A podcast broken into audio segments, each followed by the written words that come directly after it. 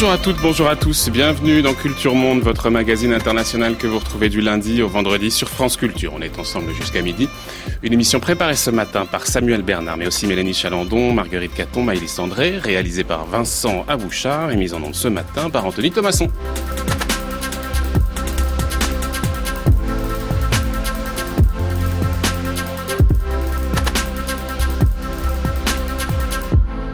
Nouvelle série donc sur la question de la condition des femmes un an après MeToo. Demain mardi, nous interrogerons les effets de la vague MeToo en Asie. Mercredi, nous essaierons de voir ce qu'elle a changé sur les mouvements féministes et la pensée féministe. Jeudi, nous parlerons du droit à l'IVG qui reste un combat dans un certain nombre de pays et même en recul dans d'autres. Aujourd'hui, commençons par ce qui se trouve au cœur du combat, à savoir la question du consentement. Sans oui, c'est non. La bataille du consentement, c'est notre sujet ce matin dans Culture Monde. L'affaire du jour concerne un des hommes les plus puissants d'Hollywood, plusieurs accusations d'harcèlement sexuel contre le producteur Harvey Weinstein. Après 30 minutes, il m'a demandé de l'excuser et est allé dans la salle de bain. Il est revenu en peignoir et il était nu en dessous. Il m'a demandé de continuer à parler de mon film et il est entré dans son bain chaud, juste à côté de la chambre. Quand j'ai fini mon pitch, j'étais très nerveuse. Il m'a demandé de le regarder en train de se masturber. Il n'arrêtait pas de m'envoyer des messages et de m'appeler. Il a même débarqué dans mon appartement à East Village. À deux reprises, il s'est introduit de force par la porte, me suppliant de venir avec lui à Paris. Il était impossible à gérer et je ne savais pas comment y mettre un terme.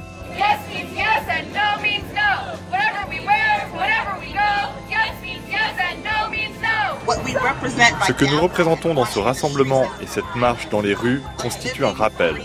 Un rappel vital qui signifie nous sommes des êtres humains, pas seulement des hashtags.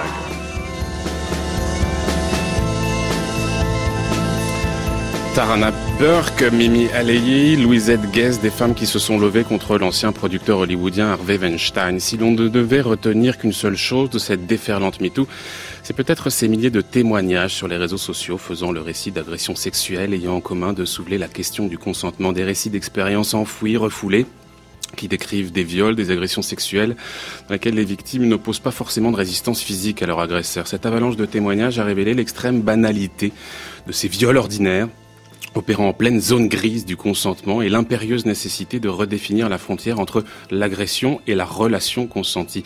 Car en effet, le consentement est loin d'être toujours la règle, comme le montre une très récente étude menée par l'Institut CSA et qui montre que 62% des femmes interrogées ont déjà vécu une relation sexuelle non désirée. Alors quels ont été les effets de la vague MeToo? Comment ont-ils fait évoluer les consciences, les pratiques en matière de consentement? Et comment le droit s'en fait-il l'écho au fond?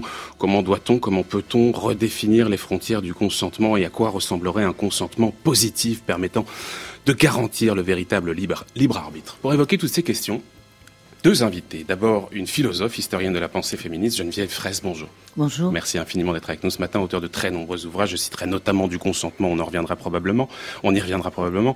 Euh, Catherine Lemaguerès, bonjour. Bonjour. Vous, vous êtes juriste et ancienne présidente de l'Association européenne contre les violences faites aux femmes dans le monde du travail. On est plus d'un an après MeToo. Beaucoup d'observatrices, d'observateurs s'accordent pour dire que ce mouvement pour l'égalité des genres a été d'une puissance assez inédite. Il y a par exemple The Economist qui le comparait il y a quelques jours au mouvement des suffragettes qui avait permis euh, aux, femmes britanniques d'obtenir le droit de vote. Geneviève Fraisse, euh, est-ce que vous diriez qu'effectivement MeToo marquera une étape historique dans l'avancement des luttes féministes? Est-ce qu'il y aura un avant et un après MeToo?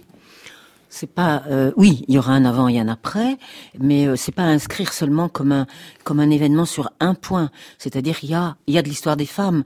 Vous, signaliez à l'instant euh, la question des suffragistes et ça me fera faire une toute petite remarque désagréable, c'est que moi je n'emploie jamais l'expression condition des femmes, ni condition féminine parce que c'est anhistorique. C'est sans histoire. C'est comme quelque chose qui ne se marquerait pas dans l'histoire.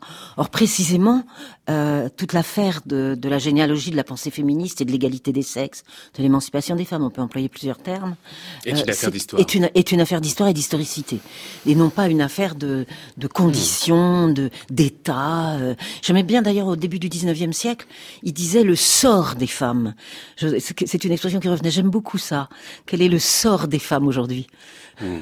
Catherine Le Magarès, même chose, petit bilan. Est-ce que vous diriez que ce mouvement MeToo a permis d'accélérer considérablement les questions, et notamment liées au consentement qui vont nous intéresser aujourd'hui, à la fois dans les consciences, mais aussi peut-être dans le droit, on va détailler les choses, ou est-ce qu'au fond, on a là une caisse de résonance médiatique qui joue comme un miroir grossissant et que finalement, les choses n'ont pas tellement changé? Ce qui a changé, je pense, c'est que les femmes ont pu prendre la parole et exprimer les violences qu'elles vivaient dans leurs termes. C'est-à-dire pas en se réfugiant derrière ce que la société a envie d'entendre, mais ont, pu dénoncer véritablement ce qu'elles vivaient euh, dans, leur, dans les familles, au hmm. travail, enfin, absolument partout, dans tous les espaces. Maintenant, ce que je note aussi, c'est qu'au même moment où il y a MeToo, il y a aussi euh, Cavano qui est euh, nommé juge à la Cour suprême.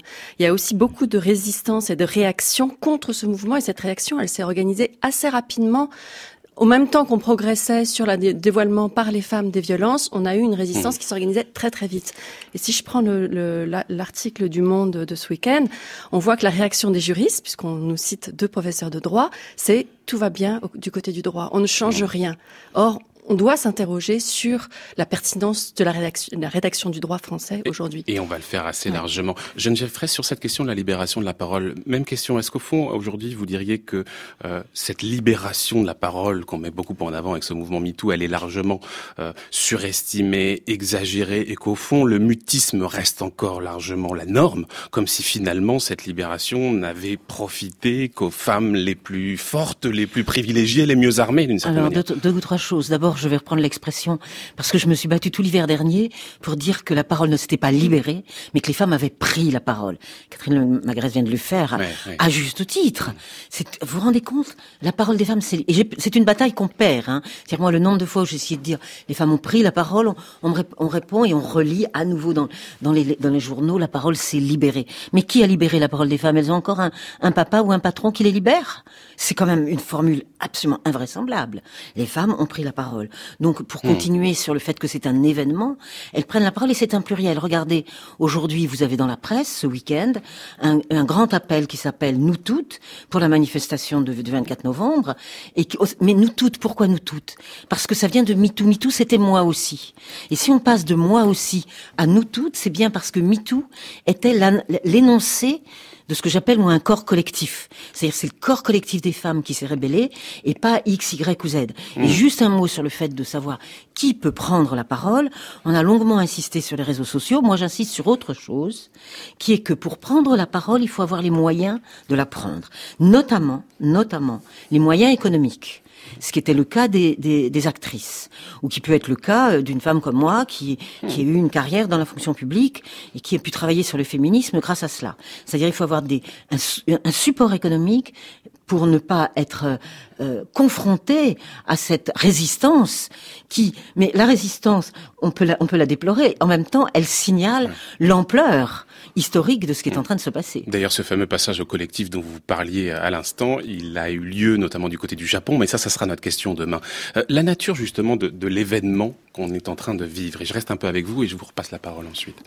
Euh, de quelle nature il s'agit. Est-ce que c'est une, une, une, révolution? Est-ce que c'est une révolution sociale, sociétale, culturelle, anthropologique? Pourquoi pas au sens où au fond on aurait presque là quelque chose de l'ordre d'un changement de civilisation qui serait en train de s'opérer? Comment vous sentez les choses, Geneviève ah bah, je le, je le, sens par rapport à, à, à la, la, pratique de la généalogie qui permet de remonter les trois derniers siècles, c'est-à-dire à partir du moment où on commence à, penser l'égalité des sexes vraiment, pas seulement l'émancipation de X, Y ou Z qui arriverait, une poétesse, une peintre ou, une guerrière. Et, donc à partir de là, on voit que les trois derniers siècles, ça, scande ce qui a été la façon dont les femmes ont, ont, dit mais cette modernité qui arrive, ce contrat social qui arrive, on n'est pas dedans nous à égalité avec les hommes, il y a un problème. Et les questions qui se sont posées, c'est d'abord pendant au moins deux bons siècles la question de la raison des femmes. Aurons-nous la même éducation? Aurons-nous la même possibilité de formation? Et à partir de là, nous aurons la même possibilité d'être des praticiennes du politique, à savoir des élus, des électrices et hmm. des éligibles. Et ce qui se passe avec le 21e siècle, c'est que c'est le corps qui arrive. Moi, c'est là que je situe les choses. C'est-à-dire, c'est dans la continuité. C'est pas dans la rupture. C'est que on a à partir du moment où un certain nombre de choses sont mais ce qui est gagné ne veut pas dire que c'est réel. Hein. Le formel ne fait pas le réel. et la juriste, euh, me, je crois, me contredira sans doute pas. Donc, donc formellement, on a obtenu, euh, du point de vue de la raison, énormément de choses. C'est-à-dire, je dirais, du, de, de, de, la, de, la, de la science et de la politique. Maintenant, le corps, c'est le corps qui, qui émerge dans une espèce, pour moi, de grande logique historique. Hmm. Que nous dit justement Catherine Lemaguerès, euh, la, juriste donc de la nature de cette euh, révolution? Est-ce que on a enclenché peut-être ce qui ressemble à une révolution législative? Je, sais bien hein, qu'il y a encore beaucoup à faire, qu'il y a encore beaucoup d'obstacles, mais est-ce que vous avez le sentiment que in fine, on, va quand même enclencher une forme de, de révolution post-législative? Il y aura un droit post-MeToo. Alors en France, on n'y est pas du tout. C'est ça, c'est très clair. Non, seulement on n'y est pas, mais je pense que les juristes vont freiner des quatre fers et s'empêchent même de penser qu'il y ait un changement législatif qui soit euh, attendu ou qui soit nécessaire en France. Je dis bien en France, on est, on est dans une position assez singulière. On se gargarise en France d'être euh, à l'avancée de ces questions-là. On a une culture qui serait spécifiquement française de galanterie, de gauloiserie, de tout ce qu'on veut, euh, contre laquelle les, les, les, les féministes se battent depuis longtemps. On, on, a, on a vu les chiffres de condamnation pour viol, c'est moins 40% en 10 ans alors même que les dénonciations ont augmenté. On va voir ce que ça donne avec euh, les 30% d'augmentation de, de, plaintes euh, sur cette dernière année. Est-ce que ça va être suivi? Est-ce qu'on va revoir la pente d'une euh, des condamnations remontées? J'en suis pas du tout certaine, mmh, mmh. parce qu'on fait avec un droit constant. Or, la façon dont le droit français appréhende les violences sexuelles doit être changée, puisqu'elle est fondée sur une présomption de consentement des femmes aux relations sexuelles qui est juste inacceptable sur le plan des principes, sur le mmh. plan de la morale et sur le plan du droit. Mmh. Et ça, quand vous lisez des manuels de droit pénal spécial, quand vous interviewez des, des étudiants ou des étudiantes, hein, quel que soit le ju les juristes vers lesquels vous vous tournez, ça n'est pas ni enseigné, ni critiqué, ni c'est un non-sujet. Tout va bien, circuler, il n'y a rien à voir. Mmh. Voilà, c'est l'état du droit des, des, juristes en France sur cette question-là. J'indique, hein, pour donner quand même quelques chiffres, qu'effectivement, quand on regarde un peu la réponse de la police et de la justice, on a des études qui nous montrent qu'une majorité des femmes, 55%, se sont dites insatisfaites de leur expérience avec les services et seulement 18% se disent confiantes en la police, en la gendarmerie et seulement 26% pour la justice. Donc on voit bien qu'il y a là une un retard très significatif dans cette capacité des services publics à prendre le virage MeToo. Mais je, je reviens un tout petit peu et je vous laisserai intervenir, je vois que vous vouliez réagir, mais sur ce droit post-MeToo que j'évoquais, j'entends euh, que c'est difficile, qu'on n'y est pas encore en France, mais au fond, à quoi est-ce qu'il ressemblerait? Est-ce que, par exemple, un droit post-MeToo, ce sera un, un, droit dans lequel, les, dans les affaires d'agression, il y aurait une inversion de la preuve, c'est-à-dire ce principe où ce serait à l'accusé de démontrer son innocence? Voilà un, un, peut-être une évolution fondamentale en termes de droit. Euh, Catherine Lemagarès. Sauf que ce que vous décrivez, c'est juste impossible en droit, précisément, puisqu'on a le principe de la présomption d'innocence qu'on doit conserver, mmh. qui est le fait que tant qu'on est n'est pas prouvé coupable, euh, tant qu'on n'a pas les éléments qui démontrent la culpabilité de quelqu'un, il ne peut pas y avoir de présomption qui dit qu'il est a priori coupable. C'est juste inacceptable. Et ça n'a jamais été demandé, jamais. Je n'ai mmh. jamais vu mmh. de, de juriste féministe ou juriste tout court qui, qui demande cela. Ce qui est demandé, enfin dans tous les cas, ce pourquoi moi je me bats, c'est qu'on ait une définition positive du consentement au sein du droit de la définition du, euh, du viol et des agressions sexuelles. Je reprends l'exemple de qui a aussi euh, fait partie de, du, de Balance ton port et de MeToo en France, qui est la, la, la non-condamnation, enfin l'affaire de, la, de Sarah, l'enfant de 11 ans, la petite fille de 11 ans qui est violée par un homme de 28 ans et pour laquelle on s'est demandé s'il y avait ou non consentement. Mais quand vous interrogez n'importe qui dans la rue, on dit mais on marche sur la tête. Il y, a, y, a, un décalage entre la société qui dit bah, évidemment il n'y a pas consentement. Comment peut-on même penser consentement quand on, on, pense à une enfant de 11 ans avec quelqu'un de 28 ans? C'est aberrant. Et il y a eu donc cette, euh, cette, cette, euh, dénonciation publique, les gens sont, se sont dit profondément choqués. Il y a eu un engagement à un moment du président de la République et de euh, Madame Chiappa, la secrétaire d'État aux, aux, hommes-femmes, disant on va poser un seuil de non-consentement à 15 ans ou 13 ans. Bon, il y a question de l'âge du seuil. Euh, et finalement, on a abandonné. Et finalement, rien. Donc voilà, quand vous demandez est-ce que on a on est dans une révolution législative? Non, ouais, c'est un exemple très clair. Alors que sur les mineurs, c'est quand même facile de poser euh, cette, cette présomption de non c'est même pas une présomption de non consentement le consentement n'a pas n'a rien à voir dans des relations entre majeurs et mineurs il est posé que on ne touche pas un enfant point Geneviève Fraisse, réaction peut-être, et peut-être qu'il va falloir passer par euh, une étape importante qui est celle de la définition du consentement. Vous le dites beaucoup dans votre ouvrage, c'est un mot qui pose problème, d'abord parce qu'il a un double sens. Euh, le consentement, ça peut être vu comme l'acceptation, disons, euh, un, un, accord réel, intentionnel, mais le consentement, consentir, c'est aussi se résoudre. Donc on voit bien que là, on a un gros problème. Alors attendez, avant, je peux je rebondir sur les deux, à la fois ce que vous avez dit et ce qu'a dit, euh, euh, ce d'être dit sur la, la, question du, du consentement des enfants. Il y avait quelque chose que, que j'ai appris euh, dans ma dans ma brève euh, parenthèse politique qui remonte déjà maintenant à plus d'une quinzaine d'années. Vous étiez eurodéputé. Oui, et puis délégué interministériel. Enfin bon, j'ai une, fait une parenthèse entre euh, délégué interministériel puis euh, redéputé. Et euh, la question était de savoir si le consentement est pertinent ou sans pertinence.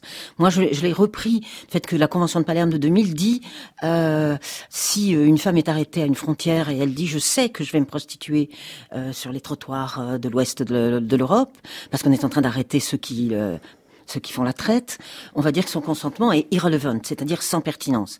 Moi, je pense que pour les enfants, c'est la même chose. C'est pas, c'est pas, c'est sans pertinence. Ça n'a pas. C'est un non-sujet. Donc là, nous serons, nous serons. Donc c'est irrelevant en anglais. Non recevable. Euh, un, sans pertinence. Y a pas, la question ne se pose pas en ces termes. Et je voudrais revenir quand même aussi sur, avant de venir au consentement, sur ce que vous avez dit, parce que c'est important, sur la possibilité de l'inversion de la charge de la preuve. C'est une quelque chose que, que j'ai entendu un peu l'hiver dernier, de façon assez particulière, c'est-à-dire que D'abord, on a, on a tout de suite accusé les femmes de faire de la délation. Alors, il faut savoir que la première manifestation qui a eu lieu quand on passe du hashtag à je suis dans la rue et place de la République où je suis allée, il n'y avait pas un seul nom propre qui était sur cette place. Donc déjà, la, la peur de la délation, le fantasme de la délation, là, on était vraiment dans un imaginaire galopant. Ensuite, les quelques noms ce qui est étonnant, la France maintenant est connue pour être celle qui donne le moins de noms de, de harceleurs et de prédateurs. On ne se comprend pas pourquoi.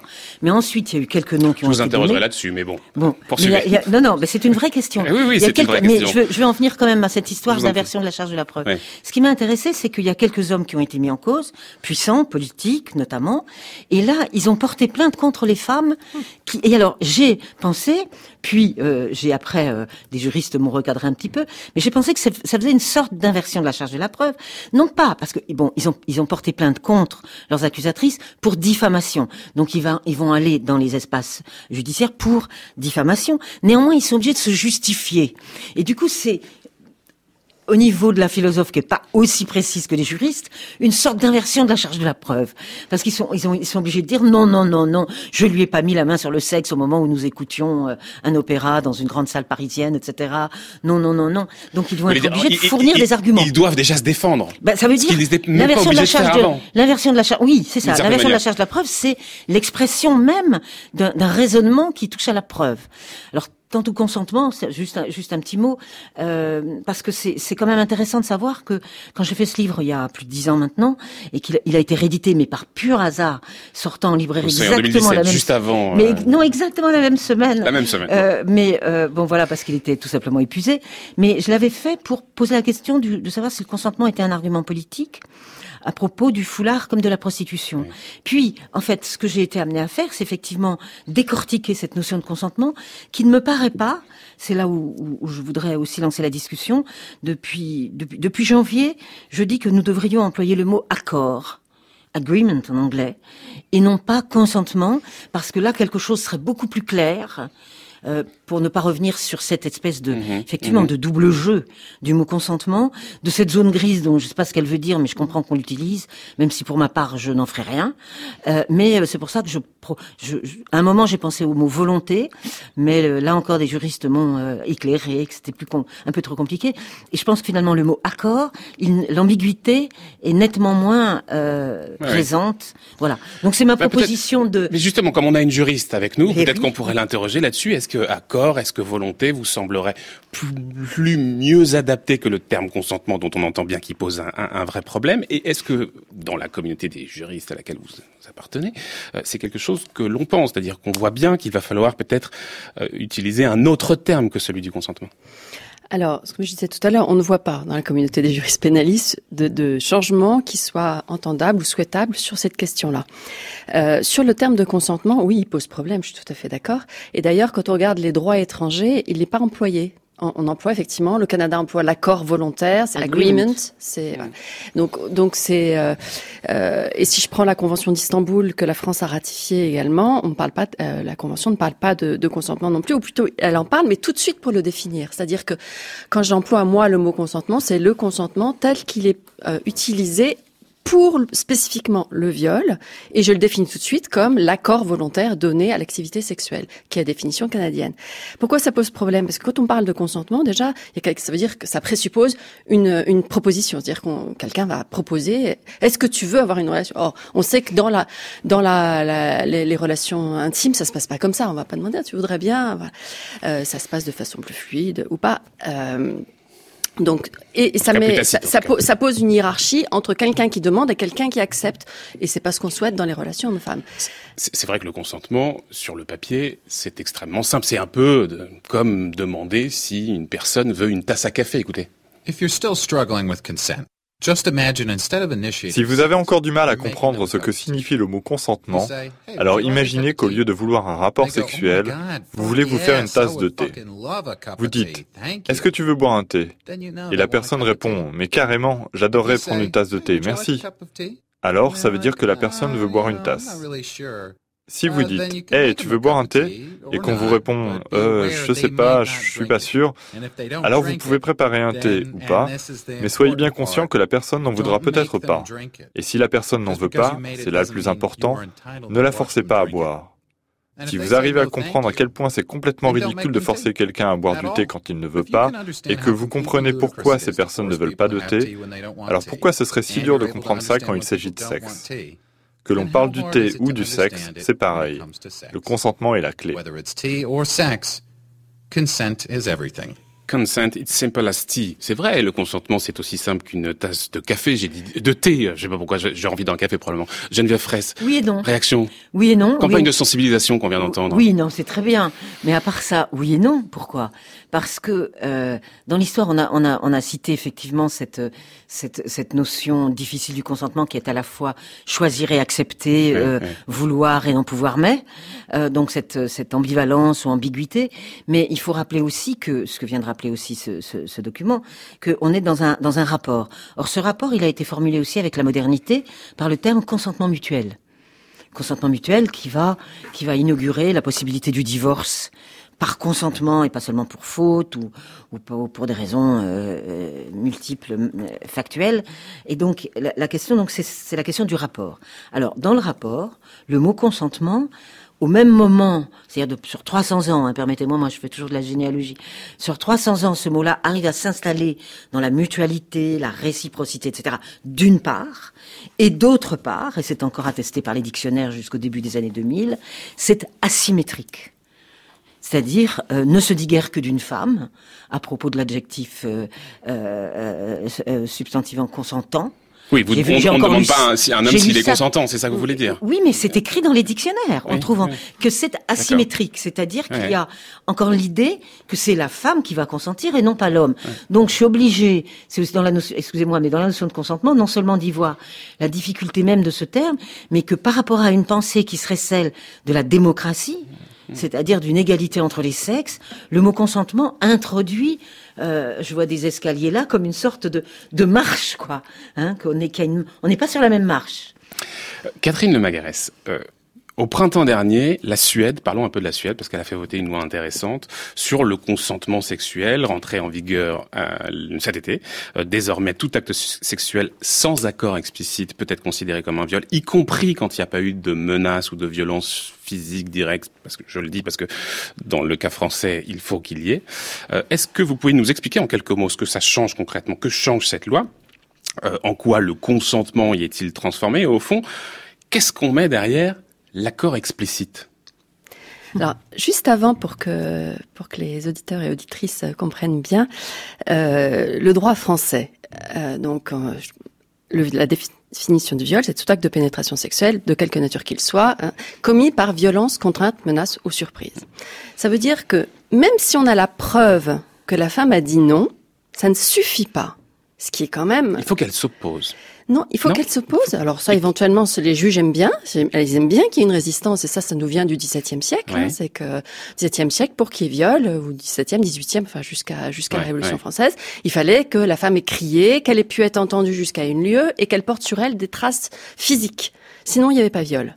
Ça montre et ça et ça ça reste dans, dans notre dans nos attentes. D'ailleurs, quand euh, quand une femme parle d'un du viol qu'elle a subi, tout de suite, souvent la réaction de l'entourage des policiers, des magistrats et tout ça, c'est dire mais pourquoi Pourquoi vous n'avez pas, pas opposé Voilà, hein, c'est la, la, stratégie du Taveka, Yaka.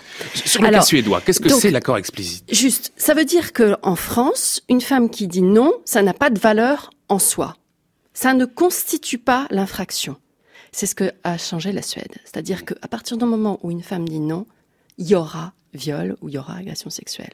C'est ce qu'a fait le Canada, c'est ce qu'ont fait beaucoup de pays, l'Irlande, l'Écosse, l'Afrique du Sud, certains États d'Australie, certains États des États-Unis. Enfin, on commence à être à la traîne hein, dans les pays euh, soi-disant en avance. On est très clairement dans le peloton de, de tête. Donc, qu'est-ce que ça change concrètement?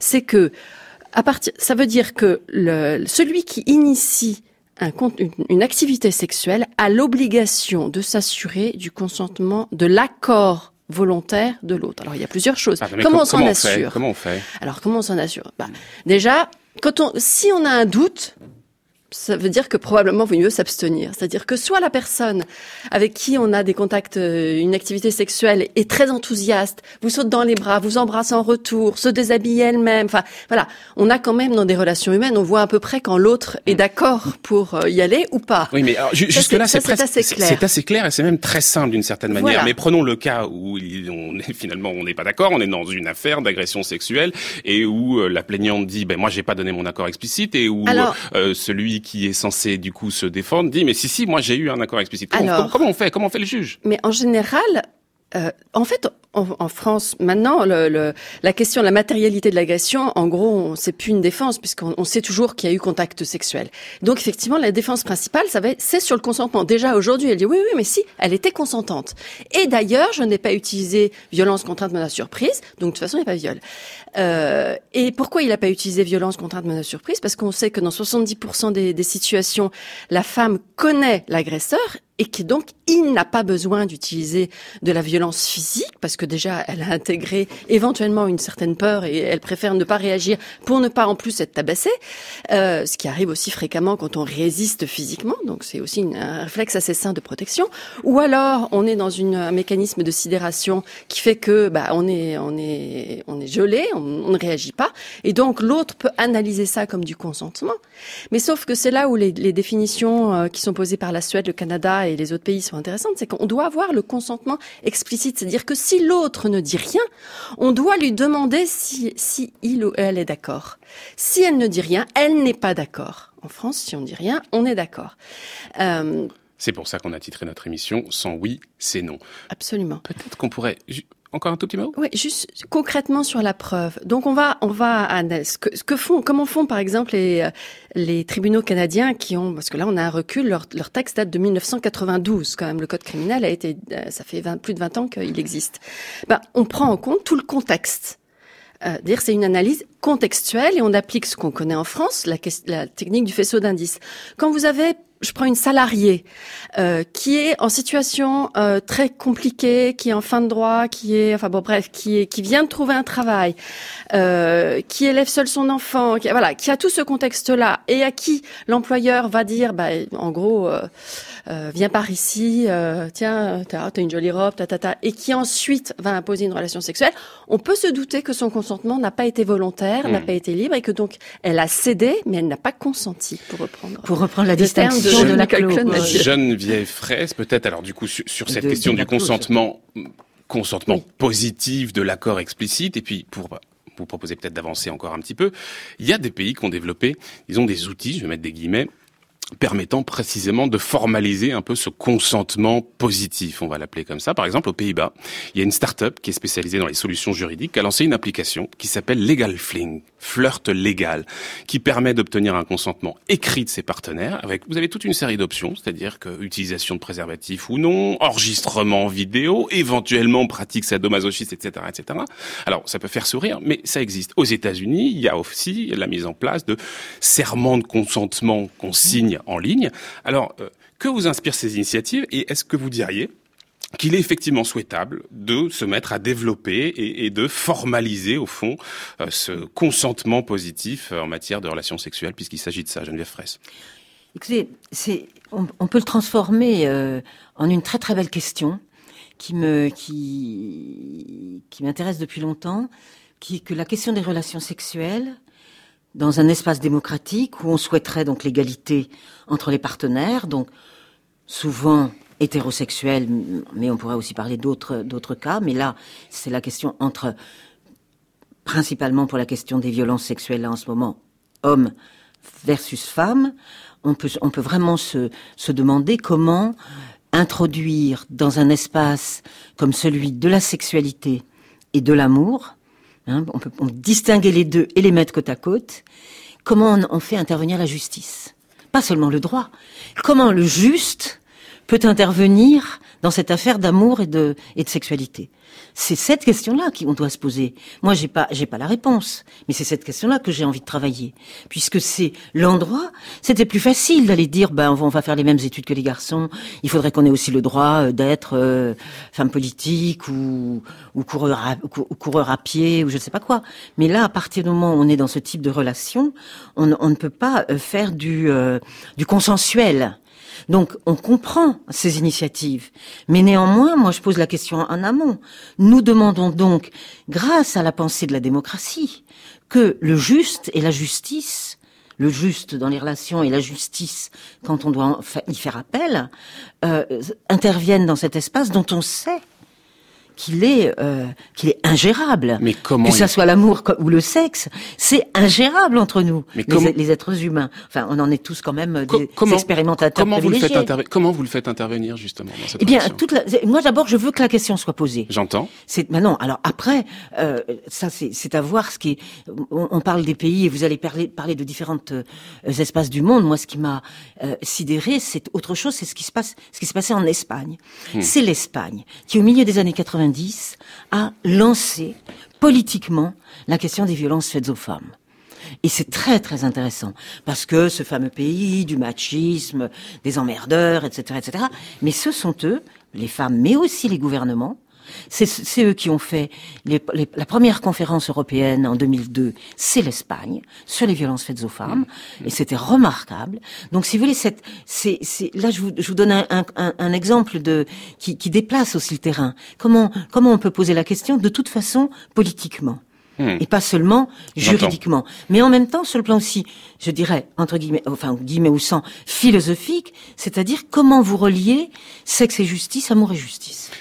Catherine Lemaguerès, euh, je repose cette question des outils de la formalisation du consentement. Est-ce que les deux exemples que je vous ai donnés là vous semblent totalement loufoques ou est-ce que vous pensez qu'au contraire, il faut s'engager dans une réflexion sur le comment on fait précisément? C'est pas loufoque, c'est euh, une logique euh, libérale. Il y, a, il y, a, un business à faire et donc allons, allons-y gaiement, on le fait. Et ça me fait penser à, à aux États-Unis dans les années 90 quand on a lancé le harcèlement sexuel, où les entreprises ont pris des règlements interdisant aux personnes d'être seules dans les ascenseurs ou d'avoir une porte de bureau fermée, etc. C'était une mesure de précaution qui était totalement inutile. Enfin, on sait très bien que c'est de, de une overréaction. Enfin, euh, il faisait ça juste pour des questions d'assurance. Donc c'était une question d'argent en fait. C'était pas véritablement de euh, une mesure de prévention. Une véritable mesure de prévention, ce serait d'éduquer, euh, de d'imposer des formations à tous les managers et à tous les salariés sur le respect euh, qui est dû aux collègues, euh, quelle que soit la hiérarchie. Donc la question des, des outils. alors là, évidemment, je vais rentrer dans le classique la prévention, la formation, la prévention, l'éducation, mais ça, c'est pas la peine de développer parce qu'on le sait. Et mm. commencer par éduquer les petits garçons et les petites filles, les euh, petites filles au, à, à l'affirmation de soi et au fait que non, elles n'ont pas à être des petites princesses et qu'elles peuvent, euh, elles peuvent être aussi violentes quand elles ont besoin de défendre leur intégrité. Et aux petits garçons, bah, qu'on on n'impose rien. Beaucoup, beaucoup se joue euh, dans l'éducation. Euh, Geneviève Fraisse, et puis ensuite on retrouvera Carole Tracy. Geneviève oui, je voudrais, je voudrais quand même aussi, là encore, prendre un exemple récent, qui est celui de la de l'intervention du de l'avocat général à propos de l'affaire de Jacqueline Sauvage. Et pourquoi? Alors pas pour rentrer dans le dans la dans le dans la euh, contradiction avec lui, mais surtout pour pointer une chose, c'est-à-dire que lui dit finalement, donc cette femme euh, qui est finalement graciée par François Hollande après avoir été condamnée deux fois de suite pour avoir euh, en cas de légitime défense, dit-on ou pas, donc tué son son mari violent depuis des décennies, et lui dit, c'est là où ça nous élargit aussi le sujet, lui dit elle, elle, elle, c'était une femme autonome, euh, faisant beaucoup de choses dans sa vie, tout au long de sa vie. Elle a fait ci, elle a fait ça, euh, elle était même chasseuse, elle avait, euh, je sais plus quelle entre... Enfin bon. Donc, ce n'est pas une victime. Et je trouve ça très important, en dehors des questions légales ou des problèmes d'éducation, de voir que la représentation qu'on doit avoir d'une victime, c'est que c'est une femme qui est à terre. On peut être victime et debout. Et ça, je voudrais, ça, si j'avais quelque chose à dire ce matin, ça serait, pour moi, ça serait ça. C'est-à-dire que le système, j'insiste depuis tout à l'heure sur la l'absence de symétrie entre les sexes. Et cette absence de symétrie, c'est pas une question de condition, c'est une question d'histoire. Ou peut-être une, une histoire de condition, mais en tout cas, cette, ça doit, ça bouge, donc c'est aussi une question d'histoire. Et à partir de là, on peut être un sujet affirmé et en même temps une victime. Et sinon, on est dans la caricature de allons chercher les femmes qui sont vraiment à terre pour pouvoir dire qu'elles seraient des victimes. C'est bien plus compliqué que ça, la violence sexuelle. Un peu... Et le harcèlement et le viol. C'est un peu le sujet qu'on va aborder maintenant, finalement. Allons chercher ou rechercher des victimes pas forcément reconnu. On va partir du côté des États-Unis, en Pennsylvanie en l'occurrence, retrouver Carol Tracy. Elle est avocate, lanceuse d'alerte et directrice générale de l'organisme américain Women's Law Project. En 1999, un quotidien local révèle qu'un tiers des plaintes pour crimes sexuels ne font pas l'objet d'une enquête révélant que chaque année plusieurs centaines d'affaires n'arrivaient jamais sur le bureau du juge. Depuis ce scandale, elle et un certain nombre d'associations, d'organisations se rendent chaque année dans les commissariats pour réviser les plaintes pour les pour agressions sexuelles. Euh, une bonne pratique qui a même aujourd'hui un nom, c'est le modèle Philadelphie qui s'exporte dans d'autres États, également à l'étranger, au Québec notamment. Elle revient sur les réponses institutionnelles mises en place pour résorber ces anomalies du système judiciaire américain et ce que révèlent ces dysfonctionnements. Elle est au micro de Samuel Bernard. Carole Tracy. There, it was a complex solutions. À l'époque, nous avons dû trouver toute une série de solutions. Uh, Il a fallu d'abord s'attaquer au département de police pour améliorer le système de management et la répartition des responsabilités. Ensuite, il a fallu reconduire les enquêtes. C'est un commissaire de police, courageux et très um, inventif, qui est venu me chercher.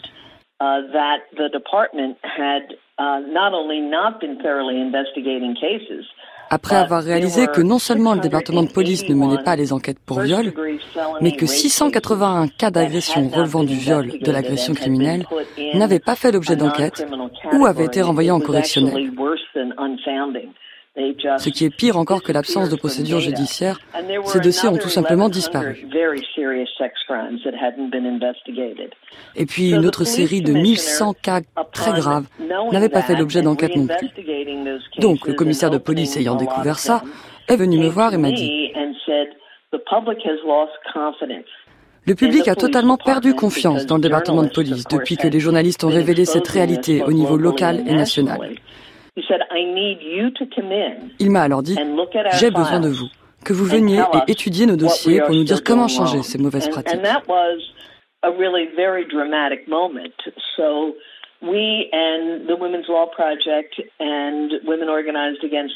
Depuis cet événement, le Women Law Project et plusieurs associations de défense des victimes de viol, nous venons donc chaque année pour inspecter environ 400 cas. Et c'est un projet dit d'amélioration du système. Nous étudions ce que font les policiers, nous leur posons des questions. Nous leur demandons de réouvrir certaines affaires, celles sur lesquelles il y a, disons, un doute. Et nous vérifions que toutes les preuves ont été collectées.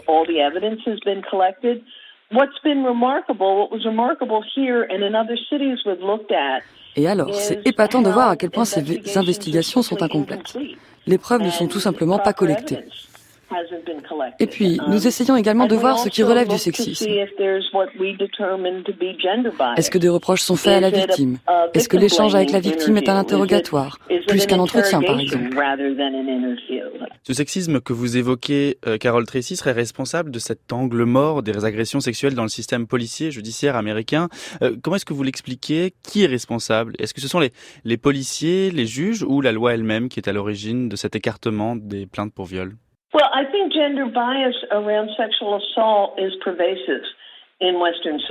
Lorsqu'il s'agit uh, d'agressions sexuelles, le sexisme prévaut largement dans les sociétés occidentales comme la nôtre. Nos lois aux États-Unis s'appuient sur la common law britannique.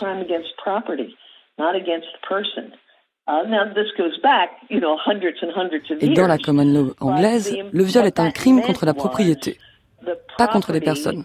Ça remonte à plusieurs centaines d'années that was essentially owned by the father, transferred to uh, mais ça veut dire que la capacité reproductive des femmes était la propriété, au sens le plus strict, du père de la fille, puis cette propriété était transférée à l'homme, qui serait son mari, pour perpétuer la lignée et reproduire un système d'héritage uh, patriarcal. Donc, à travers les siècles, de nombreuses anomalies procédurales se sont introduites dans ces enquêtes.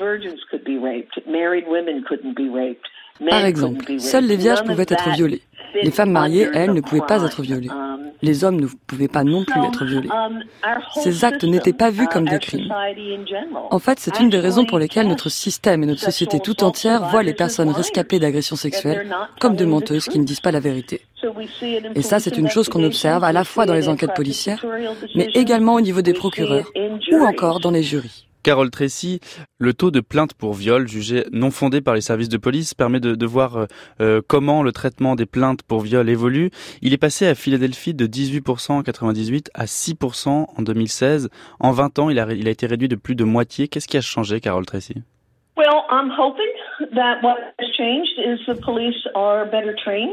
Ce qui a changé, je l'espère, c'est que la police aujourd'hui est mieux formée. Je crois qu'il y a eu une prise de conscience du sexisme. Et une autre chose très importante, il y a une meilleure connaissance des mécanismes liés au traumatisme. J'ai écouté de nombreux officiers de police en formation à l'Académie de police qui disaient, lorsqu'il y a une incohérence dans un rapport, cela prouve qu'il y a un mensonge.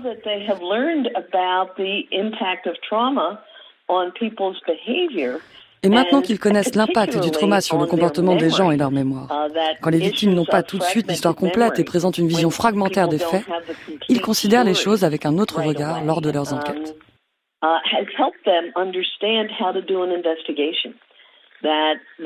Ce sont des enquêtes très complexes à mener.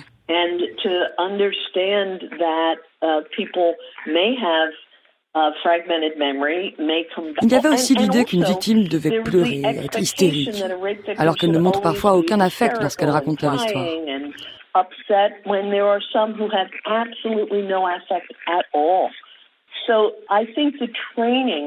Donc l'entraînement, la formation et la meilleure connaissance que nous avons de l'impact du trauma sur le cerveau d'une personne et son comportement a beaucoup aidé la police. Et j'ai vu ces formations dans de nombreuses juridictions, y compris à Philadelphie. En tant qu'avocate et défenseuse des personnes ayant subi des agressions sexuelles, avec quel regard observez-vous le mouvement MeToo, Carole Tracy? Hier, l'affaire Weinstein, aujourd'hui le scandale autour de Brett Kavanaugh, qui a rejoint la Cour suprême des États-Unis alors qu'il était accusé de viol.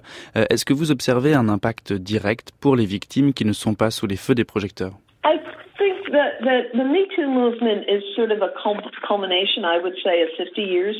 Je pense que le mouvement MeToo est la combinaison de 50 uh, années de travail aux États-Unis. Pour moi, le fait qu'un nombre de plus en plus important de personnes se sentent légitimes à exprimer publiquement leurs expériences d'agression sexuelle est un phénomène véritablement très important. Et ça continue.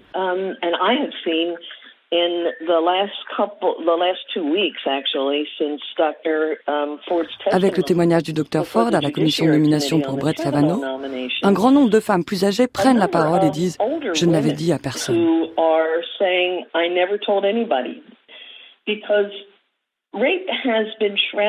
Avoir subi un viol était une chose si honteuse et stigmatisante que de nombreuses femmes se le reprochaient uh, personnellement et ont dû vivre avec cette culpabilité pendant des années.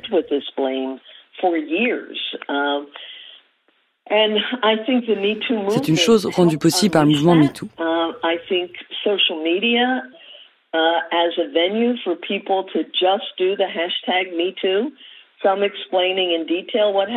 Par ailleurs, avec les réseaux sociaux qui ont été ce lieu où l'on pouvait dire MeToo, avec certaines femmes expliquant ce qui leur est arrivé, avec d'autres disant simplement moi aussi, ça m'est arrivé, on a pu voir ce que montre un certain nombre d'études. Le taux d'agression sexuelle est très élevé aux États-Unis et une toute petite partie seulement est dénoncée auprès des autorités publiques. La possibilité d'en parler a libéré ce carcan pour ces personnes qui se tenaient elles-mêmes responsables d'actions dont elles sont en réalité les victimes.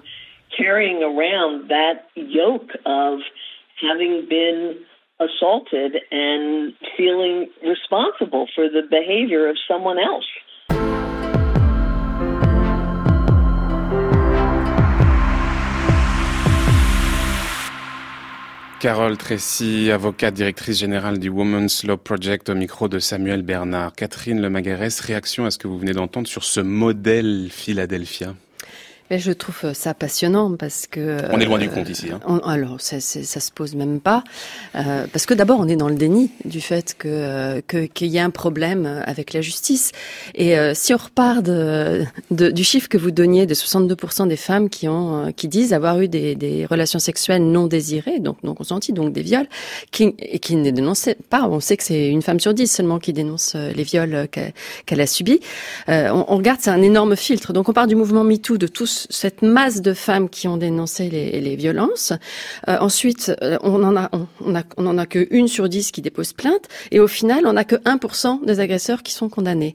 Et quand on, et donc, on, et pour comment on l'explique? On l'explique d'une part par le droit, parce qu'il y a donc cette disqualification par le droit de la parole des femmes qui ne rentre pas dans les catégories pénales du droit. Et puis ensuite, on a la disqualification judiciaire. Et ce qui est intéressant avec ce modèle unfounded, c'est que euh, on va, on va chercher au niveau au niveau policier, donc au niveau où on prend la plainte, qui est un moment extrêmement important euh, de pour les femmes, est-ce que est-ce qu'elles vont continuer ou pas? C'est-à-dire que souvent, après un accueil euh, par les services de police, ben, elles décident de pas continuer parce que l'accueil était tellement mauvais, mmh. ou où, elles ont entendu tellement de, de stéréotypes qu'elles se disent bon, c'est pas, c'est pas pour moi, je ne rentre pas dans la bonne case. Et donc, la, la, cette disqualification judiciaire, là, elle est, elle est, euh, elle commence au niveau des services de police, et c'est euh, euh, c'est à ce moment-là qu'il faut effectivement former les, policiers. Et on voit, par exemple, avec le travail de la VFT, que quand l'Association européenne contre les violences faites aux femmes au travail, la VFT fait ce travail. C'est-à-dire que quand euh, la, la, victime, bah, il y a un classement sans suite. On sait que très souvent le classement sans suite c'est lié à une à une enquête policière qui est insuffisante. On sait que bah, il faut retourner vers le service de police, retravailler l'enquête préliminaire, demander à ce que d'autres personnes soient entendues. Enfin, quand on cherche, on trouve, y compris contre à ce qu'on entend tout le temps, c'est la parole de l'un contre la parole de l'autre. Ce n'est pas si simple que ça et que si on se donne les moyens policiers pour rechercher la preuve, on trouve les éléments. Encore faut-il se donner les moyens. Et derrière les moyens, vous entendez bien évidemment une question de budget et donc de choix politique d'allouer les moyens nécessaires à ce que euh, ces, plaintes-là soient traitées correctement. C'est très clair, Geneviève Fraisse. Oui, il faut passer du cas individuel euh, à l'histoire collective. C'est un problème collectif, donc c'est un problème politique. Donc c'est le, le sexisme comme disqualification, c'est-à-dire finalement ce sont des êtres de moindre qualité, euh, les femmes qui pourraient porter plainte que les hommes. Moi, je définis assez le sexisme non pas du côté de la discrimination, mais du côté de la disqualification. Vous n'êtes pas de la même qualité que nous. Et je voudrais pour ce faire, pour peut-être ne pas suivre ce qu'on vient d'entendre, où finalement elle disait, oui, chaque corps des femmes est la propriété de l'homme. Elle passe du frère, euh, euh, du père au frère, au frère au mari, ou inversement, euh, entre le frère et le mari. je, je crois que c'est pas seulement ça. On peut reprendre alors un texte, si vous voulez bien, de 1783. Je vous en prie. De Choderlos de Laclos. Toujours d'actualité, j'imagine. Toujours d'actualité, publié, enfin, écrit un an après la liaison dangereuse, et que j'ai eu la, le plaisir de, d'utiliser comme réponse euh, tout le débat euh, que nous avons malheureusement entendu sur le pseudo euh, opposition entre libertinage et puritanisme. Alors je vais vous lire un petit passage, parce que lui reprend les choses du point de vue collectif et général Aussi loin de penser comme quelques-uns que la société commença par la réunion des familles, nous croirions plutôt que la première association fut faite par des hommes seulement, qui se, sentant plus égaux en force, durent se craindre moins les uns les autres, mais ils sentirent bientôt le besoin qu'ils avaient des femmes. Ils s'occupèrent donc à les contraindre ou à les persuader de s'unir à eux. Soit force, soit persuasion, la première qui céda forgea les chaînes de tout son sexe. On sent que, dans ces premiers temps, il n'y eut aucune propriété exclusive. On partageait également les fruits d'un champ cultivé en commun. On en usait de même du gibier tué dans une chasse générale. Les femmes mêmes suivirent cette loi. Toutes étaient à tous. Nul d'entre eux n'avait l'idée du choix.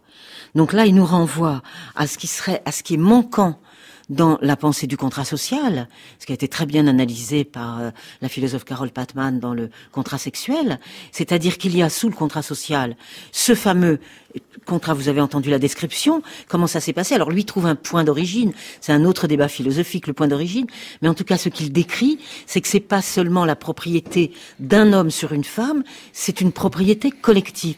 Donc la révolte d'aujourd'hui est la révolte de ce que j'appelle un corps collectif et pas seulement des corps individuels. Hmm. Voilà, ça serait. Euh, la question du, point d'origine. Ça serait, ça serait voilà. Et, vous entendez la langue, hein. C'est la clos. 1783, il appelle les femmes à faire la révolution. La question du point d'origine qu'on aurait pu aborder, bah, il faudra vous, réinventer, vous réinviter pardon, pour se demander finalement. à, aussi. Moi, je suis pour. à quand remonte finalement ce système de domination? Euh, Catherine Lemagresse, vraiment un tout dernier mot, on arrive au terme de l'émission, je vous en prie. Pour revenir au droit, parce que c'est des formations professionnelles, euh, je pense que la loi, la loi pénale aujourd'hui entretient une représentation euh, erronée de ce qu'on appelle le vrai viol, qui est donc une représentation sexuelle qui est fondée euh, sur un stéréotype sexiste et qu'on retrouve tout au long de la chaîne judiciaire et qu'il faut donc changer la loi pour pouvoir faire œuvre de pédagogie et dire que non, un viol c'est... Je vous laisse la parole. Quand on ne dit pas oui, c'est non. Quand on ne dit pas oui, c'est non. Sans oui, c'est non. La bataille du consentement, c'est le titre de notre émission ce matin. Merci beaucoup. If you put oil in the water, we won't sit quietly. And they were singing, Stand up, stand up for what's right.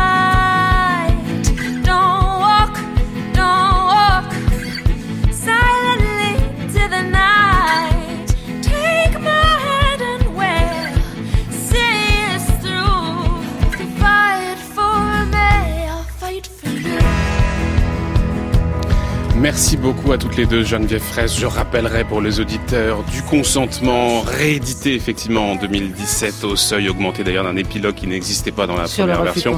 Sur le refus de consentir, la sexuation du monde aussi, c'était au presse de Sciences Po et bien d'autres choses encore. Merci également à vous, Catherine Le Bagarès, d'avoir été avec nous ce matin. On poursuivra demain hein, toute notre série. Euh, vous me tendez un livre, mais je ne le vois ben, pas d'ici. C'est le Laclos qui a été réédité, ce fameux texte que je citais, qui a été réédité cette année par les Équateurs. Et eh bien voilà, c'est dit.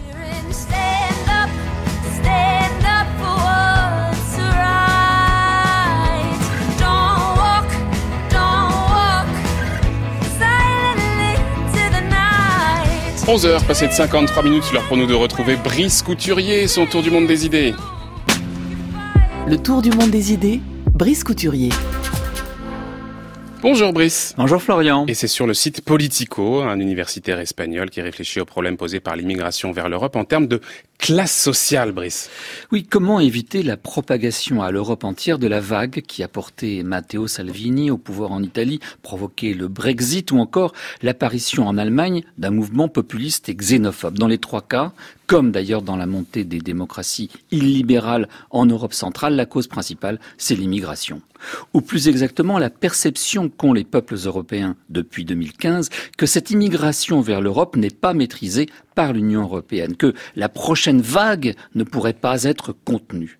Comme l'écrit Miguel Otero Iglesias, il y a une dissonance cognitive à ce sujet entre les perceptions qui sont celles des élites politiques et médiatiques et celles des électeurs ordinaires. Et si tout simplement les unes et les autres n'avaient pas les mêmes intérêts. Et pour illustrer son cas, il cite son propre cas. Ses parents étaient des immigrés espagnols peu qualifiés qui ont émigré à Bâle, en Suisse. Ils sont parvenus à lui payer des études dans une école bilingue, grâce à quoi il a pu acquérir son doctorat en Grande-Bretagne et aujourd'hui, il est professeur à Madrid dans une institution universitaire cotée. Comme la plupart des gens de son milieu, cosmopolite et bien diplômé, il est très favorable aux migrations, à la fois pour des raisons économiques et culturelles économique, parce que les immigrés sont jeunes, peu exigeants en matière salariale, et qu'ils accomplissent volontiers les tâches que les natifs ne veulent plus accomplir tâches dont les gens comme lui bénéficient directement. En outre, écrit Otero Iglesias, le pluralisme culturel est un facteur d'enrichissement, d'innovation regardé du côté de la Silicon Valley. Oui, mais ses parents, s'empresse-t-il d'ajouter, ne voient pas du tout les choses de la même façon que lui. Ils ont vu arriver à Bâle de forts contingents d'immigrés fuyant les Balkans, dont certains maîtrisaient l'allemand mieux qu'eux. Ces immigrés sont devenus pour eux des concurrents. Dans le monde qui était le leur, écrit-il encore, celui des gens sans qualification, il n'y avait pas de véritables échanges culturels. Les travailleurs se regroupaient par nationalité ou par affinité culturelle. Aujourd'hui, rentrés en Espagne, l'arrivée d'immigrés sur les plages de leur pays les inquiète. Il faut accepter l'idée que les migrations, comme les autres phénomènes provoqués par la mondialisation, tels que les délocalisations, la multiplication des échanges commerciaux et des flux financiers, font des gagnants, mais aussi des perdants, conclut-il. Alors concrètement, que faire? D'abord et avant tout, répondre aux paniques irrationnelles nées du sentiment que l'immigration vers l'Europe n'est plus contrôlée. Montrer que l'UE peut reprendre la main, par exemple en créant des canaux légaux d'immigration basés sur les besoins de main-d'œuvre constatés des économies européennes. Fournir aux immigrés les formations qui leur seront nécessaires pour obtenir des salaires décents, développer les visas de travail pour des périodes précises, multiplier aussi les inspections pour empêcher le développement du travail illégal. Et puis faire preuve de transparence, communiquer les vrais chiffres de l'immigration. Et c'est précisément ce que fait Moukiza Kitouyi, le secrétaire général de la Conférence des Nations Unies pour le commerce et le développement, dans un papier pour Project Syndicate. Oui, selon l'organisme qu'il dirige, sur les 36 millions d'Africains qui ont émigré durant l'année 2017, plus de la moitié, 19 millions, ont migré vers un autre pays africain. Et 17 millions, eux, ont quitté le continent. De plus, de plus en plus, ceux qui partent se dirigent vers les pays de leur propre continent, susceptibles de leur procurer des opportunités d'emploi, en particulier l'Afrique du Sud et la Côte d'Ivoire. Mais aussi le Gabon, peu peuplé et qui manque de main-d'œuvre, ou encore le Kenya. Ce qu'on sait moins, c'est que 5 millions et demi de personnes venues d'ailleurs ont migré vers l'Afrique, continent d'opportunités. Un des effets bénéfiques de ces migrations rarement mentionnés, si les travailleurs immigrés dépensent environ 85% de leurs gains dans le pays d'accueil, ce qui est favorable à la croissance locale, ils font bénéficier du restant leur pays de départ. Ainsi, le total de ces transferts dépasse depuis 2015 le montant global de l'aide au développement. Les États africains réalisent que les migrations au sein du continent sont favorables au développement. Parallèlement à la création d'une Afrique du libre-échange, dans laquelle se sont récemment engagés, on le sait, une cinquantaine d'États du continent, la moitié ont adopté un protocole relatif à la libre circulation des personnes. À terme, la création d'un passeport africain devrait symboliser cette mobilité géographique. Mais comme l'écrit Mukisa Kitouyi, malheureusement, on peut compter sur l'inertie bureaucratique pour retarder cette louable initiative. Merci beaucoup Brice Couturier pour cette chronique qu'on peut retrouver sur le site de France Culture, www.franceculture.fr.